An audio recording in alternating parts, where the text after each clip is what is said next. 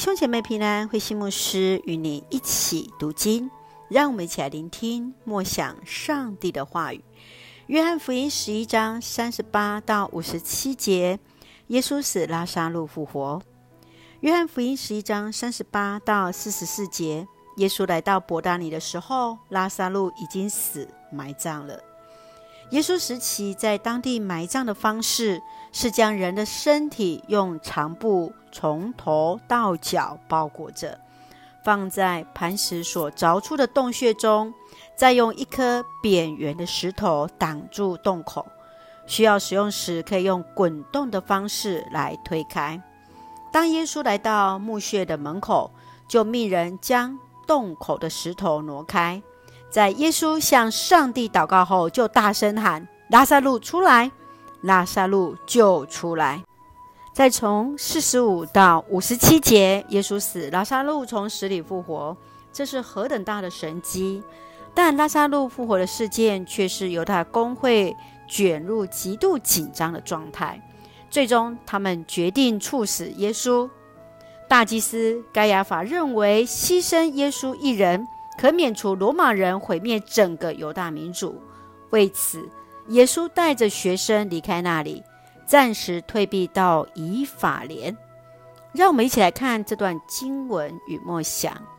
请我们一起来看十一章五十节：让一个人替全民死，免得整个民族被消灭。难道看不出这对你们是一件合算的事吗？耶稣使拉撒路复活的事件中，他以行动来表明自己是受上帝所差遣的，所做都在上帝的应许中。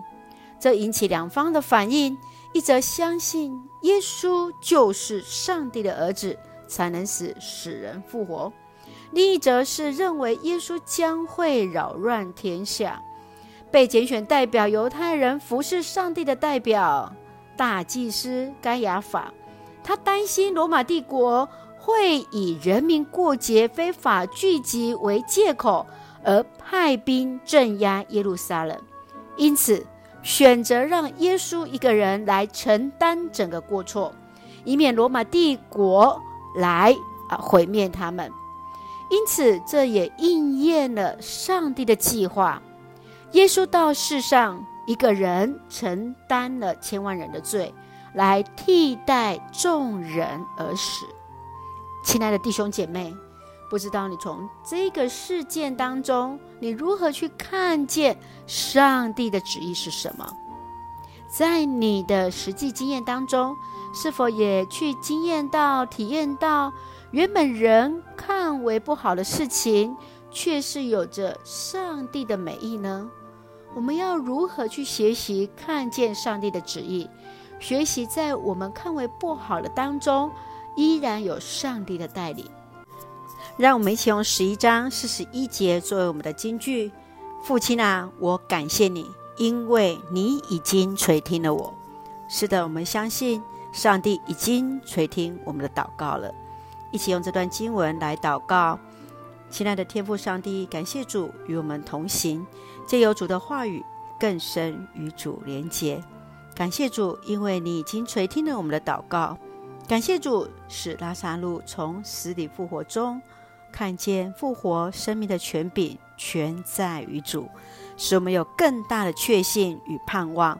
因主耶稣一人为我们的死，使我们的罪得以赦免，不再畏惧死亡。谢谢主恩待我们，赐福弟兄姐妹身心灵健壮。赐福我们所爱的国家台湾，有主掌权，使用我们做上帝恩典的出口。感谢祷告是奉靠主耶稣的圣名求，阿门。弟兄姐妹，愿上帝的平安与我们同在，大家平安。